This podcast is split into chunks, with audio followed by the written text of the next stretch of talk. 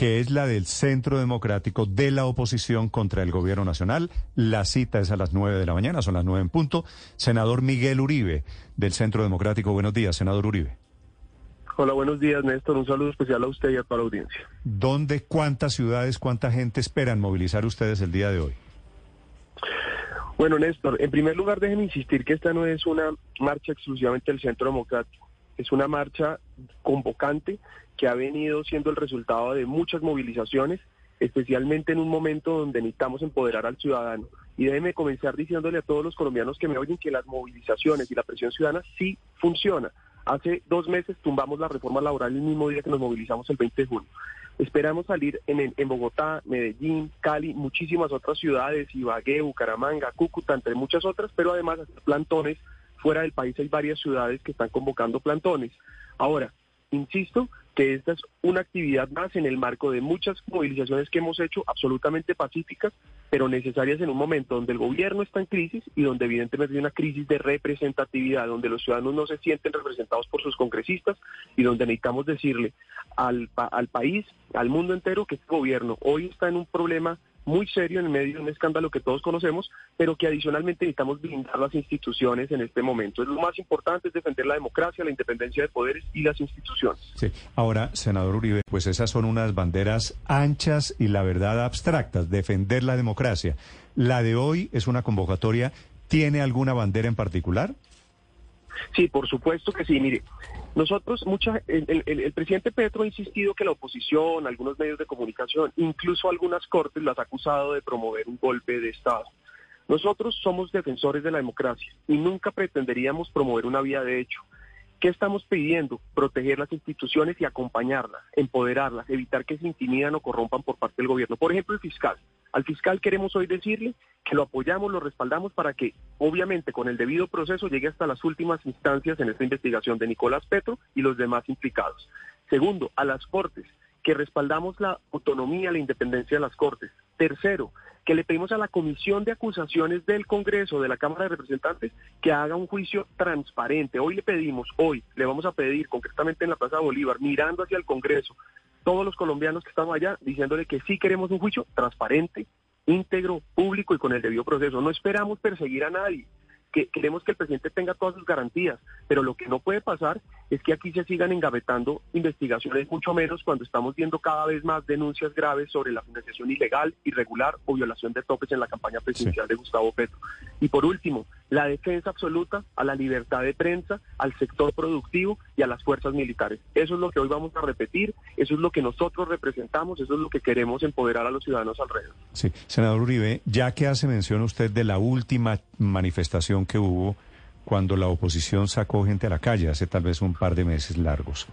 El presidente Petro dijo entonces que era esa una movilización, lo cito a él entre comillas, de clase media arribista ¿Esta de hoy es una movilización también de clase media arribista? Mire, a mí me parece, cuando yo oigo ese tipo de pronunciamientos del presidente Petro, me da incluso, eh, es decir, impotencia, frustración, porque es un presidente que evidentemente está, eh, insiste en generar resentimiento, luchas de clases, mm. dividir los colombianos. Mire, sabe que Néstor, no esta, sino todas las marchas y al final todas las manifestaciones lo que buscan es convocar y unir. Nosotros hoy yo le pediría al presidente, a sus aliados, que nos deje vivir como colombianos, que no nos siga dividiendo, que no siga profundizando un conflicto entre los ciudadanos. Pero la respuesta es no. Esta es una marcha, primero, absolutamente espontánea de la gente que quiere un mejor país, que quiere, que no está de acuerdo en cómo lo está conduciendo Gustavo Petro. Es que mire, ayer salió el PIB tenemos, tuvimos un crecimiento del 0.3%, las proyecciones para este año es un crecimiento económico del 0.9%, la desaceleración económica es gigantesca, las importaciones bajaron en 16%, las exportaciones en 6%, es decir, el consumo bajó, todo está bajando y eso lo que genera es incertidumbre y crisis económica. Y la inflación no se ve. Segundo, las masacres en el mismo periodo, entre enero y junio del año pasado, frente al año pasado, aumentaron en 11%. Llevamos 90 masacres mientras Petro es presidente, 300 víctimas, 66 policías muertos, 350 heridos. Es decir, el clan del Golfo pasó de 12 a 20 departamentos con presencia, el ELN de, de 3 a 6 departamentos, las FARC no para de matar gente en el Cauca, en el Caquetá, en, en el Meta. Y yo le pregunto, el gobierno callado. Entonces la gente que mm. sale a marchar Mire, pueden ser de derecha y de izquierda y de centro, pueden ser grandes y chiquitos, pueden ser ricos o personas con menores ingresos, pueden ser trabajadores o desempleados, pueden ser jóvenes o hombres o mujeres, pero lo que le tengo, lo que sí tengo claro es que nos convoca a querer un mejor país. Y yo termino diciéndole frente a esa pregunta que, me parece importante resaltar cómo Gustavo Petro deslegitima la movilización ciudadana que tanto decía eh, defender cuando era oposición. Y es que hoy paradójicamente somos los ciudadanos que salimos a marchar los que mantenemos ese sentido de urgencia para construir un mejor país. Llegó la hora de construir una visión esperanzadora y eso lo están haciendo los ciudadanos. Senador Uribe, precisamente como ayer salió el dato del PIB, que fue 0% en el segundo trimestre, ¿tiene sentido que justo en este momento de desaceleración de la economía la gente deje hoy de producir, deje hoy de trabajar para salir a marchar? Pues mira, yo te diría que si uno tiene que cerrar el negocio un día para proteger el resto de la vida del negocio, yo creo que es una buena inversión, ¿no? Es decir, lo que es evidente es que aquí está en crisis, aquí está en crisis la economía realmente. Tenemos una incertidumbre que está debilitando el tejido productivo. La construcción, como ustedes saben, bajó la construcción en 44% de BIS, eh, de bien de interés social, bajó las ventas en 66%. Vuelvo les digo que el comercio, la industria, el turismo, todos los productos agropecuarios, todos sin excepción está bajando. Entonces, si a mí me preguntaras y me dijeras, oye, cerramos un día para proteger el resto de la vida de nuestro negocio, yo diría que creo que es una buena inversión. El, beneficio será mucho más grande que el costo. Pero además, ojo aquí, Néstor, em, y toda la mesa, un tema adicional. Estamos todavía bajo la discusión de las reformas. Viene otra vez la reforma laboral. Entonces, además yo le diría, tanto al empleado como al empleador, es una buena inversión salir a enfrentar esa reforma laboral que va a acabar con, los, con las MIPIMES, con las pequeñas, micro y medianas empresas. Así que sí, sin duda que hoy es un buen día para salir, y no solo hoy, sobra decir que cada vez que sea necesario. Es que además, vuelvo, repito, hace unos años la movilización ciudadana era la herramienta más poderosa, si se quiere, cuando era pacífica, de la oposición claro, se tergiversó en esos paros violentos, toma guerrillera, etcétera, que vivimos en el 2021. Pero lo que es evidente es que la movilización ciudadana siempre ha sido fundamental. Y hoy mm. más que nunca le tenemos que hacer reaccionar al presidente Petro. Es que Petro, Petro tiene varios problemas. Entre esos no reconoce errores y, por, y, asimismo lo único que pretende es imponer una agenda con el cuento de que ganó la presidencia. No, no. Uno puede hacer un acuerdo, pero en los acuerdos todos cedemos. Y lo que le tenemos que decir a, a, Gustavo Petro es que los colombianos queremos sí cambios, sí queremos mejoras, pero no queremos destrucción. Senador Uribe, a propósito de esa palabra que usted ha mencionado en repetidas oportunidades sobre la movilización ciudadana, y su poder, usted menciona dos puntos, que tumbaron la reforma laboral con la última movilización y habla usted de presión social. En esta oportunidad, hablando de las reformas, de lo que viene, ¿qué pretenden presionar o qué pretenden tumbar ustedes saliendo a las calles?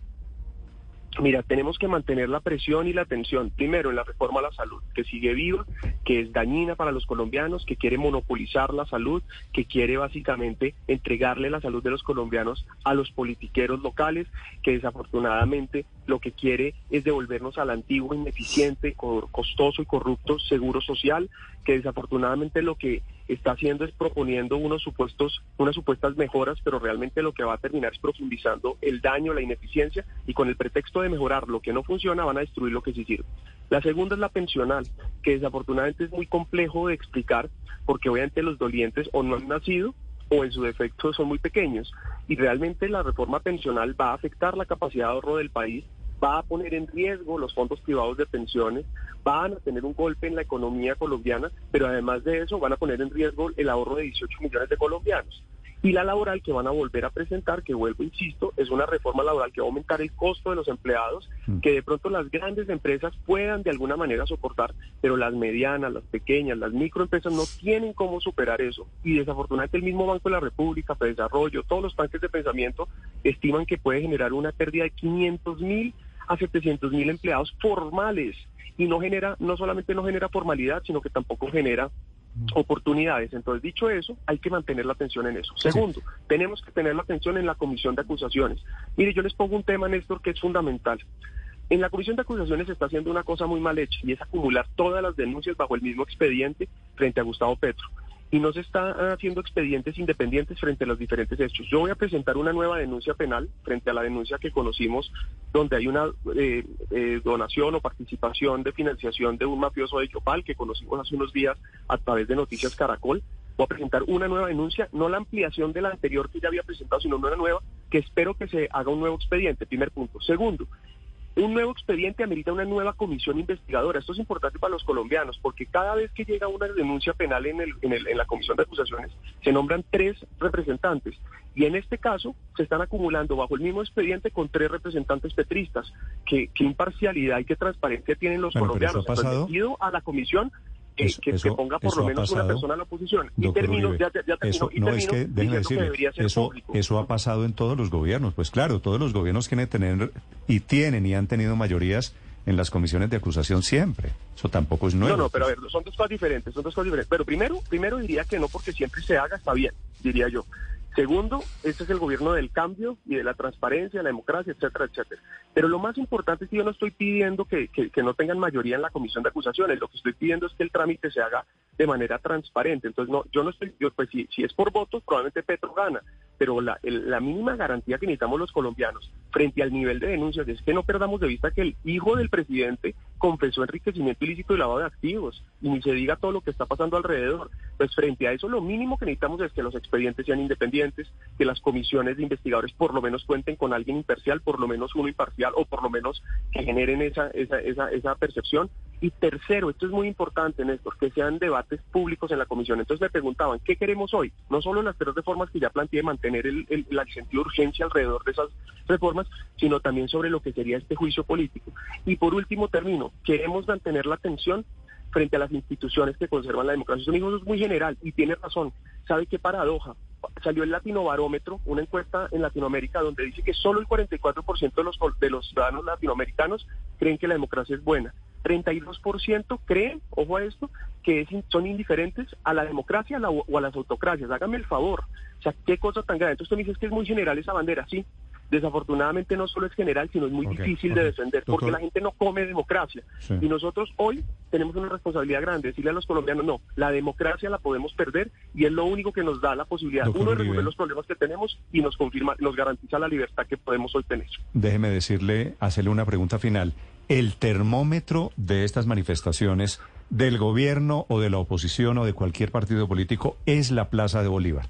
Ustedes tienen la expectativa hoy y van a caminar del, tengo entendido, del Parque Nacional a la Plaza de Bolívar en Bogotá. ¿La llenan o no la llenan? Pues mire, yo espero llenarla, invito a todos los colombianos a que nos acompañen. Hacia las 12 del día vamos a tener un gran acto en la Plaza Bolívar y espero que nos acompañen. Pero lo que le puedo decir es que la hemos llenado muchas veces, el 20 de junio y, y antes. Y yo no, y esto no se trata de medir fuerzas con la gente en la calle, se trata es de no quedarnos quietos. Y termino con esta respuesta. Mire, aquí no nos puede pasar lo que le pasa desafortunadamente a las ranas cuando las cocinan. Y es que cuando las meten en agua fría van calentando el agua, se va adaptando hasta que, que normaliza la situación y la cocinan. Si usted mete a la misma rana en agua hirviendo, la rana salta y se salva. A los colombianos no nos pueden terminar cocinando. O marchamos o nos cocinan. Y si nosotros no mantenemos el sentido de urgencia, si nosotros normalizamos, somos indiferentes, decidimos e e evitar lo que hoy está pasando, podemos perderlo todo, lo mucho, lo poco que tengamos. Así que mi invitación a los colombianos es que nosotros incidamos, no seamos indiferentes y asumamos el reto que tenemos como colombianos.